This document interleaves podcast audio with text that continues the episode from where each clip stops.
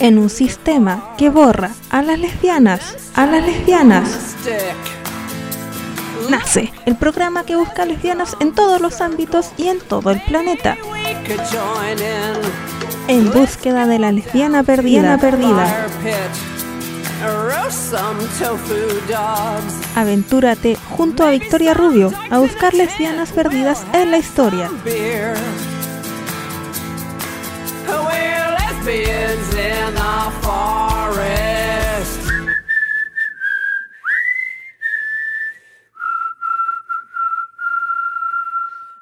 Bienvenidas a esta nueva edición de En búsqueda de la lesbiana perdida.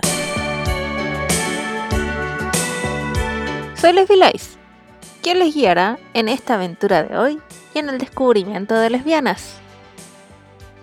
Hoy vamos a hablar de una lesbiana escritora, editora, poeta, novelista y periodista mexicana, autora de la primera novela lésbica en México. Hoy les vengo a contar sobre Rosa María Rofiel. Rosa María Rofiel nació en el puerto de Veracruz el 30 de agosto de 1945. Se formó en periodismo de manera autodidacta e inició su carrera profesional en el periódico Excelsior, donde trabajó durante más de 10 años y posteriormente colaboró en la revista de análisis político Proceso. En 1979 fue una de las fundadoras del primer grupo de apoyo a mujeres violadas en México, Centro de Apoyo para Mujeres Violadas AC. También en ese año, tras la victoria de Daniel Ortega en Nicaragua, dejó México para coordinar durante tres años la publicación sandinista El Trabajador. En 1980 regresó a México y en 1982 empezó a colaborar en FEM, la primera revista feminista de América Latina, y trabajó en esta publicación durante varios años. En 1986 publicó su primer poemario, Corramos Libres Ahora, una colección de poemas de carácter lésbico. Le siguió en 1987 Hay Nicaragua, Nicaragüita, una serie de testimonios sobre el tiempo que la autora vivió en ese país. En 1998 publicó la colección de cuentos sobre diversos temas, incluyendo la temática lésbica gay El para siempre dura una noche.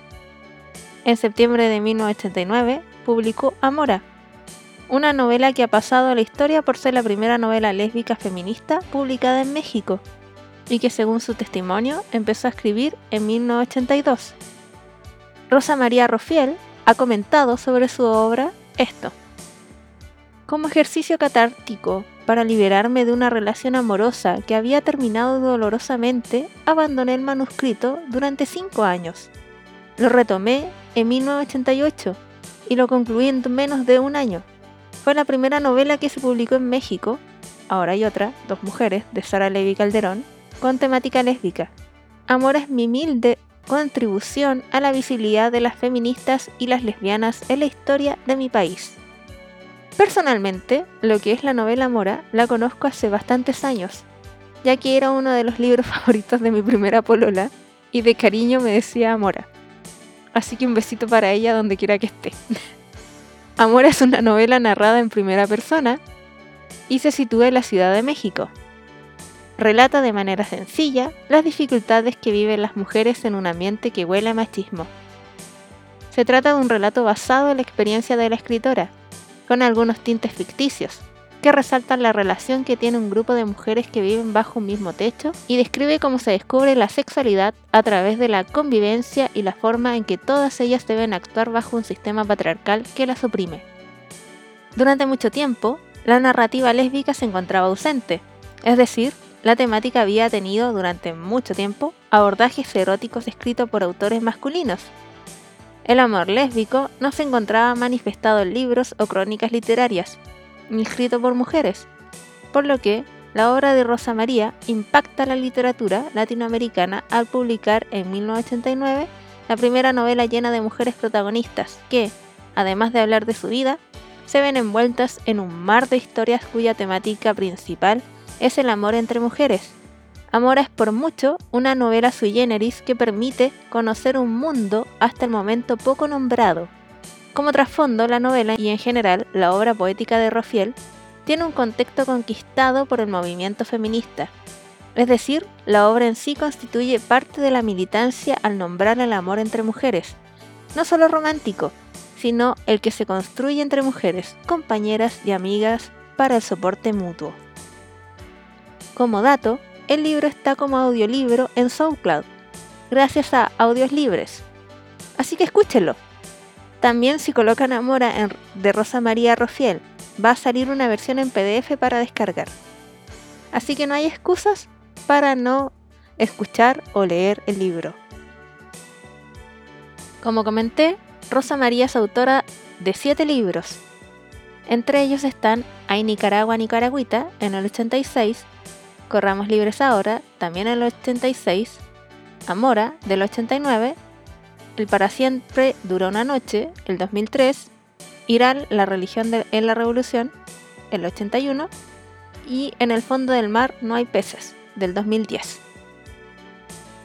En junio del 2019 fue homenajeada durante el ciclo Protagonistas de la Literatura Mexicana, en el marco del Mes de la Diversidad Sexual, en la Sala Manuel Ponce del Palacio de Bellas Artes.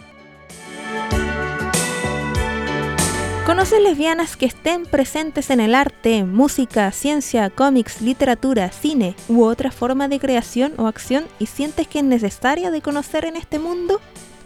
Me lo puedes hacer saber al correo de radiomedales.gmail.com. La idea es promocionar a la mayor cantidad de lesbianas. Lamentablemente hemos llegado al final de nuestro microprograma. Les agradezco a quienes me escuchan siempre y las dejo invitadas a seguir escuchando Radio Medales. Ahora las voy a dejar con un poema de Rosa María, declamado por ella, y con el inicio del libro Amora. Me despido hasta la próxima semana. Acá termina un nuevo capítulo de En búsqueda de la lesbiana perdida. Este se llama Fueron tus besos locos y tiene un epígrafe de una canción de Noel Nicola que dice, Te perdono no amarme, lo que no te perdono es haberme besado con tanta alevosía. Y el poema dice, Fuiste tú la que llegaste a mí para anunciarme, en tus ojos encontré mi tiempo. Tú la que dijiste, me vuelven loca tus pechos Tú la que me besó con toda alevosía mientras yo era un campo abierto. Y luego, casi enseguida, fuiste tú la del miedo, la de los diques contra el deseo, la de este forzoso invierno, la que contuvo mi piel en su puño para impedirle el vuelo. Y ahora estoy que reviento de amor por ti, de ganas, de este amor que tú creciste en mi pecho y en mi sexo de este amor que era un regalo y tú no supiste quererlo. Fuiste tú quien cometió el pecado y mira si juega la vida que más que pecar en mi contra, pecaste contra ti misma.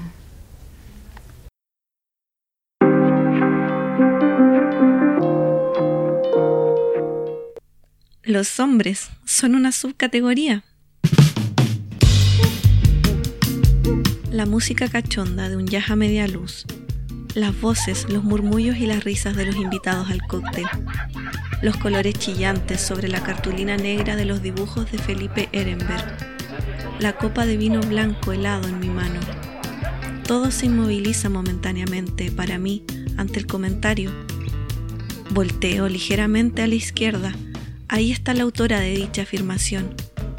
Menuda, con pantalones color malva, una blusa blanca de encaje y un corazón de oro colgándole del cuello. Insiste ante su amiga. Los hombres son una subcategoría. La miro, nos sonreímos y pregunto, ¿todos o solo los machos? ¿Qué? ¿Hay unos que no lo sean? Sí, como cinco. ¿No te parece? No he conocido a ninguno. Tampoco yo, pero no quiero convertirme en una pesimista. Vehemente, fresca, espontánea, bonita, muy bonita. Suelta una carcajada. En ese momento llega Fernanda, colega periodista quien nos hizo un reportaje sobre nuestro trabajo en el grupo de ayuda a personas violadas. Nos saludamos. Besa la del corazón de oro y se lleva a la mujer que platicaba con ella. Al quedarnos solas, la personaje en cuestión se me acerca y me extiende la mano. Hola, me llamo Claudia. Yo soy Guadalupe. ¿Cómo llegaste a tal conclusión? Mm, experiencia tras experiencia. Pero todavía no estás cansada, ¿verdad? Agotada. ¿A poco ya te diste por vencida? Ni madres. Hay subcategorías que me encantan. ¿A ti no? Peco de selectiva. También yo. Experiencia tras experiencia, aprendí que más vale no coger a levantarte vacía de una cama. Eso suena a posgrado. Pues, ¿cuántos años tienes? Voy a cumplir 37. Con razón. No, yo apenas empiezo la universidad de la vida. Tengo 28 y todavía me voy con la finta de los galanes perfectos. ¿Cuáles son esos? Hay dos clases, los plásticos y los intelectuales de izquierda. ¿Cuál es cuál? Los primeros, traje impecable con chaleco y todo, zapatos floor chain boleados, corte de pelo zona rosa o polanco, topaz y Rolex de oro. Los segundos, jeans, zapatos de gamuza o tenis, pelo largo y barba, Volkswagen o nada, y siempre con un proceso bajo el brazo. ¿Y cuál prefieres? Son exactamente iguales, la subcategoría. ¿Cómo lo notas? No me queda otra. Cero comunicación, pésimo sexo, narcisismo galopante de su parte y desgaste paulatino de la mía. ¿Y cuánto aguantas? Varía. Depende de mi necesidad de afecto y de mi grado de masoquismo en ese momento. ¿Cuál es tu récord? Dos años y medio. ¿Y hablas de posgrados? Yo jamás he resistido tanto. Me quiero demasiado. Entonces, ¿qué haces? ¿Te la pasas sola la mayor parte del tiempo? Sola no. Me tengo a mí y a mis amigas. Intercambiamos números de teléfono. De puntitas para no despertar a los fantasmas.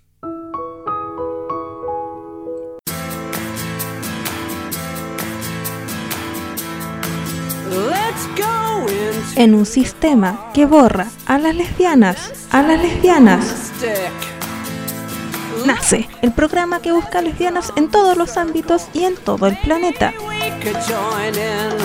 En búsqueda de la lesbiana perdida, perdida. Aventúrate junto a Victoria Rubio a buscar lesbianas perdidas en la historia.